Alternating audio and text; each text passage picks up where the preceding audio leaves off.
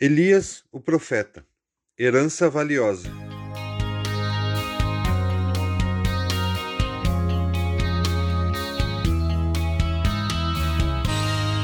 Em 1 Reis, capítulo 21, conhecemos mais um confronto entre Elias e o casal real de Israel, Acabe e Jezabel.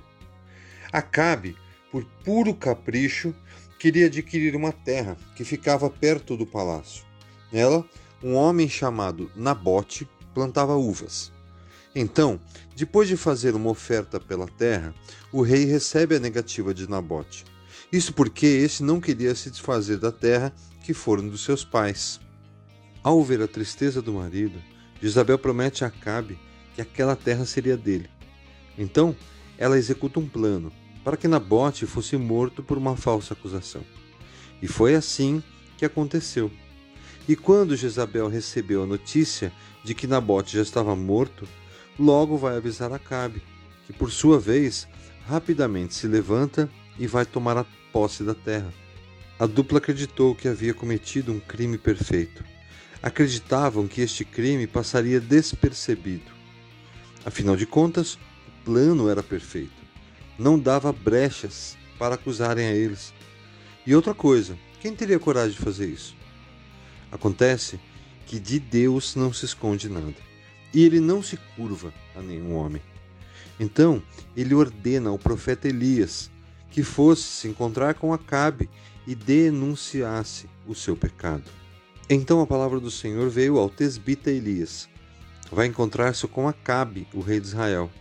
Diga-lhe: Assim diz o Senhor: Você assassinou um homem e ainda se apossou da sua propriedade? E acrescentou: Assim diz o Senhor: No local onde os cães lamberam o sangue de Nabote, lamberão também o seu sangue. Isso mesmo, o seu sangue.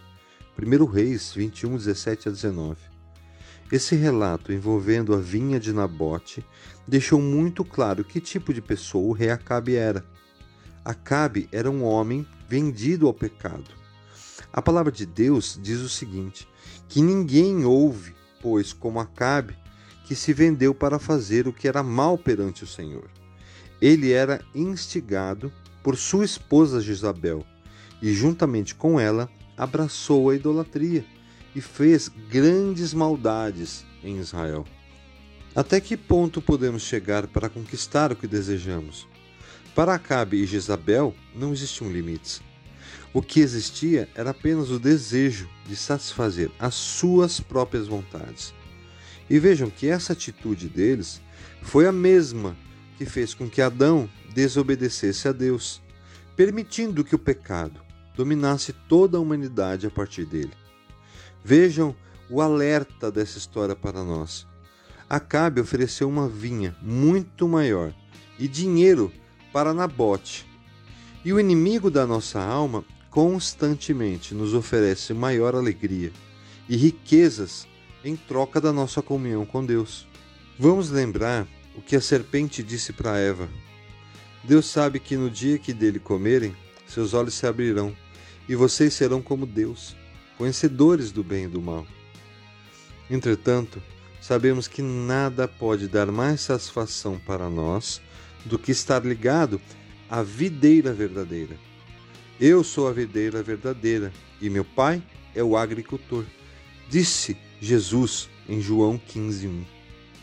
E vejam que Nabote estava sendo fiel a Deus quando negou vender a sua vinha. Em toda a Bíblia hebraica, entende-se que Deus dá a terra a seu povo e, portanto, Deus é o dono da terra. Neste contexto, faz sentido Nabote não querer entregar sua herança. Ele não renunciou sua comunhão por ofertas do mundo. Na cruz de Cristo, recebemos de Deus a maior herança que poderíamos receber. Nossos pecados foram perdoados, nossa dívida paga. Isso nos permitiu termos de volta uma comunhão íntima com Deus. Isso é inegociável. E o que mais esse crime de Acabe e sua mulher nos mostra é o que acontece quando negociamos essa bênção. Eu sou a videira, vocês são os ramos. Se alguém permanecer em mim e eu nele, esse dá muito fruto. Mas sem mim, vocês não podem fazer coisa alguma. João 15, 5